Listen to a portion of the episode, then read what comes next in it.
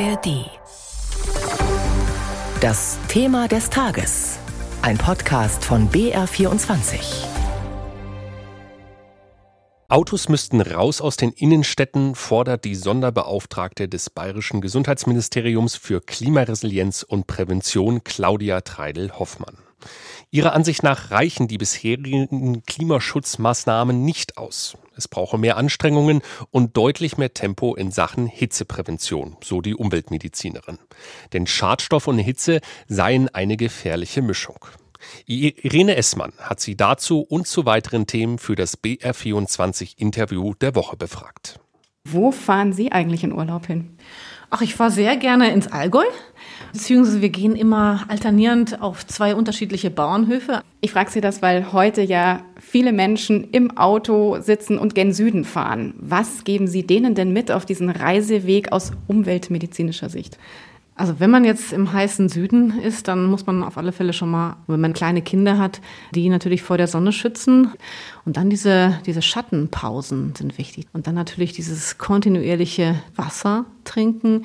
Wenn man äh, alt, krank ist, da muss man schauen, kann ich diese Medikamente auch unten im Süden nehmen. Es gibt auch Medikamente, die ganz anders wirken, wenn es heiß ist. Das heißt, höre ich so raus, man tut sich nicht unbedingt nur was Gutes, wenn man jetzt Urlaub in der Sonne, in der Hitze macht? Nein, wir mögen natürlich die Sonne, die, die Wärme. Das ist etwas, was wir auch mit Urlaub irgendwie verbinden. Das ist bei mir auch so. Aber letztendlich tut man dem Körper gerade nichts Gutes an, wenn man bei 42 Grad ähm, da irgendwo in der Hitze sitzt. Bedeutet wirklich, dieses Lokalurlaub machen ist gerade in diesen Tagen in mehrfacher Hinsicht sinnvoll. Aber insbesondere für unsere Gesundheit. Aber auch bei uns wird es immer wärmer wegen des Klimawandels.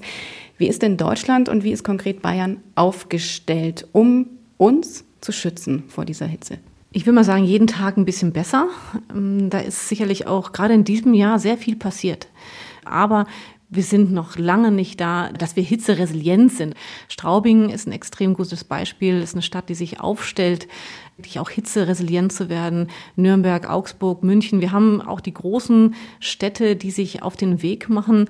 Das ist aber ein Weg, der noch nicht mal zur Hälfte begangen ist. Sie haben gerade eben Straubing angesprochen. Was macht Straubing denn jetzt schon so besonders gut? Wo können sich da andere Kommunen ein Beispiel dran nehmen?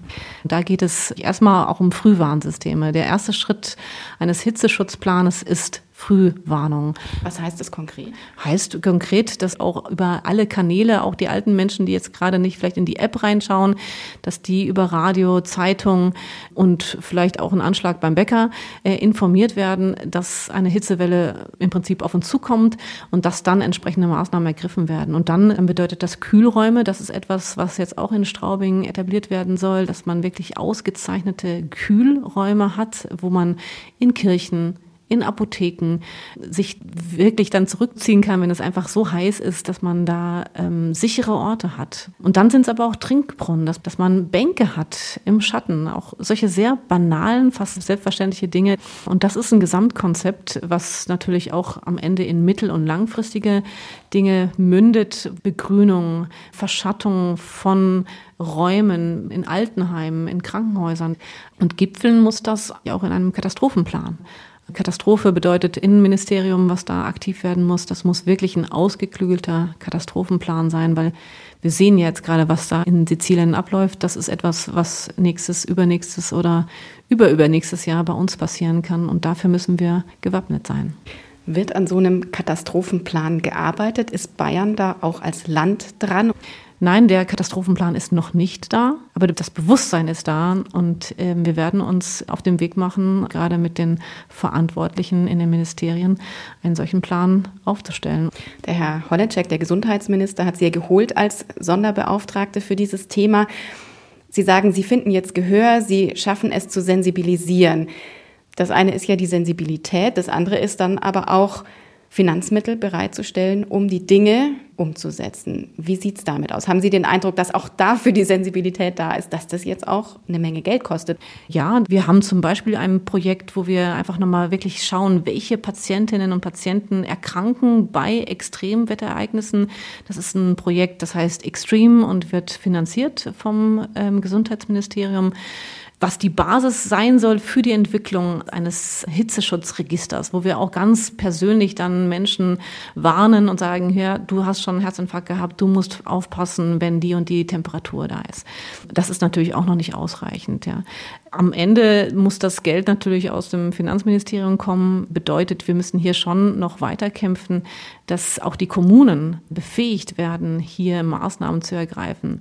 Wobei bei der ganzen Kostenproblematik müssen wir uns immer eins vor Augen führen. Das teuerste, was wir jetzt tun können, ist nichts. Alles, was wir jetzt nicht investieren in Klimaschutz, in Hitzeschutz, ist etwas, was uns einfach auf die Füße fällt. Ähm, ein gesunder Mensch, das ist auch der, der der Krankenkasse am wenigsten kostet. Bedeutet, wenn ich Prävention betreibe, dafür sorge, dass die Menschen nicht krank werden wegen Hitze, wegen Umweltverschmutzung, dann ist das etwas, was Kosten einspart. Wenn Sie die politischen Debatten verfolgen, Stichwort Tempolimit zum einen, aber zum anderen auch, dass München beispielsweise in dieser Woche beschlossen hat, weil die Luftreinhaltezahlen jetzt ja doch ein bisschen nach unten gegangen sind, dass man jetzt nicht diese, in die nächste Stufe der Verschärfung geht, äh, dass die Euro 5 Dieselnorm aus der Innenstadt ausgeschlossen wird. Was geht Ihnen da durch den Kopf? Ja, da kann ich einfach nur sagen, dass, dass wir ganz genau wissen, dass sogar niedrige Konzentrationen von Schadstoffen führen dazu, dass unsere Kinder Allergien entwickeln. Und da müssen wir einfach umdenken. Wir müssen die Autos eigentlich aus den Städten rausnehmen. Ja, wir müssen ermöglichen, dass die Menschen mit den öffentlichen Verkehrsmitteln in die Stadt fahren, dass es so gute öffentliche Verkehrsmittel gibt, dass ich gar nicht auf die Idee komme, äh, meinen Porsche aus der Garage zu nehmen, den ich natürlich nicht habe. Gerade diese Kombination Schadstoffe und Hitze, vielleicht können Sie mir da auch noch mal erklären, was das für ein toxischer Mix Fragezeichen ist. Ja, das ist das ist die Problematik, dass ein, eine Stadt wird wirklich bei Hitze wie so ein Chemiebaukasten. Also da entstehen neue chemikalische Zusammensetzungen, da entstehen Radikale, die dann auch unsere Schleimhäute fast zerstören. Wir wissen, dass, dass Menschen, die in der Stadt leben und diesen Schadstoffen ausgesetzt sind, wirklich auch eine undichte Schleimhaut, undichte Haut haben. Wir wissen, dass wenn Kinder in der Nähe einer befahrenen Straße aufwachsen, eine erhöhte Wahrscheinlichkeit haben, eine Neurodermitis zu entwickeln. Und all das wird bei Hitze noch mal schlimmer, weil einfach bei Hitze sich die Gefäße weit stellen und wir dann noch mehr von, von Partikeln aufnehmen. Insofern ist diese Hitze für den Körper einfach eine wahnsinnige Stresssituation und führt dazu, dass dann noch toxischere Substanzen auf unseren Körper kommen und uns eben noch kränker machen. Wie viel Zeit haben wir denn eigentlich, um überhaupt irgendwelche Hitzeaktionspläne, Schutzpläne zu entwickeln?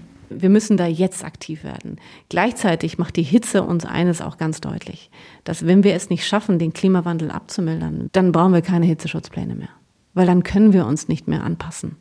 Wir können uns an eine solche Erde nicht mehr anpassen, weil unser Körper einfach eine Kerntemperatur von 37 Grad braucht. Und wenn es draußen so heiß ist, dann kann ich in, in einer solchen Welt kann ich nicht mehr leben. Und deswegen macht uns die Hitze auch ganz klar, wir haben unsere Grenzen und diese Grenzen müssen wir, indem wir den Klimawandel reduzieren und nur dann können wir sie einhalten. Und das bedeutet, wir müssen beides tun, Anpassungsstrategien, aber gleichzeitig auch die Abmilderung des Klimawandels.